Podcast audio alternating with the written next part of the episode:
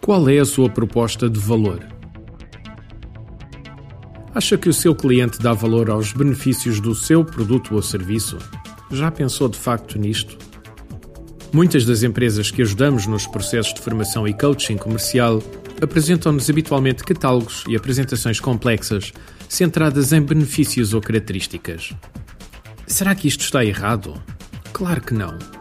Mas será que os seus clientes querem saber? Na maioria dos casos, não. Com o mercado saturado de informação comercial sobre os seus produtos e serviços e sobre os da concorrência, é difícil eles prestarem atenção. A experiência diz-nos que a maioria dos clientes só se preocupa com uma coisa: euros. Aquilo que ele está à procura para vos analisar é somente como é que esta empresa me pode ajudar a ganhar mais euros ou a poupar mais euros. Tudo o resto pode ser acessório. Um dos grandes erros que vejo nos materiais de marketing e nas apresentações comerciais prende-se precisamente com este facto. São demasiado centrados nas características e benefícios do produto ou serviço. No entanto, não demonstram claramente aos clientes este mesmo valor. Quando analisamos algo que não é essencial para o cliente, e convenhamos, muitas das coisas que vendemos não o são, ele tem acima de tudo uma frase na cabeça: O que é que eu ganho com isto? Pessoalmente, prefiro materiais de marketing ou apresentações que sejam simples, equilibradas em termos de grafismo, de texto, de imagens, que comprovem o valor. Como é que vamos fazer ganhar, como é que vamos fazer poupar. Mas vamos analisar cada um destes vetores. Primeiro, apresentação simples.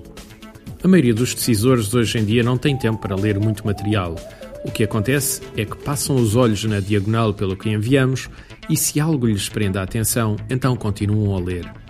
Se a nossa apresentação for muito complexa e de difícil leitura, então é muito provável que eles não percepcionem o valor que ela apresenta e abandonem a sua leitura. Uma apresentação equilibrada.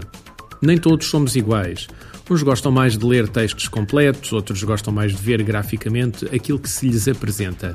Nesse sentido, de forma a agradar ao maior número de decisores, deve existir um equilíbrio entre texto, imagens, gráficos. Desta forma, poderemos maximizar as probabilidades do nosso material agradar e agarrar por mais tempo a atenção. Uma apresentação que comprove o valor. Existem normalmente dois vetores de prova. Ou será o da demonstração, com números, gráficos, estatísticas que levem o decisor a comprovar por ele próprio que, de facto, o nosso produto ou serviço lhe traz aquelas vantagens. A outra será o vetor do testemunho ou dos casos de clientes que possam estar já a usar a nossa solução. Nesse sentido, tente sempre que possível dar a conhecer testemunhos e listas de clientes, preferencialmente do setor do cliente com o qual pretendemos trabalhar. Se cumprir estas três regras, vai ver que os seus materiais de marketing e apresentações comerciais poderão vir a ter muito mais sucesso. Artigo de José Almeida, locução de João de Souza, produzido nos estúdios da Universidade Autónoma de Lisboa. Procure mais recursos no site ideiasedesafios.com.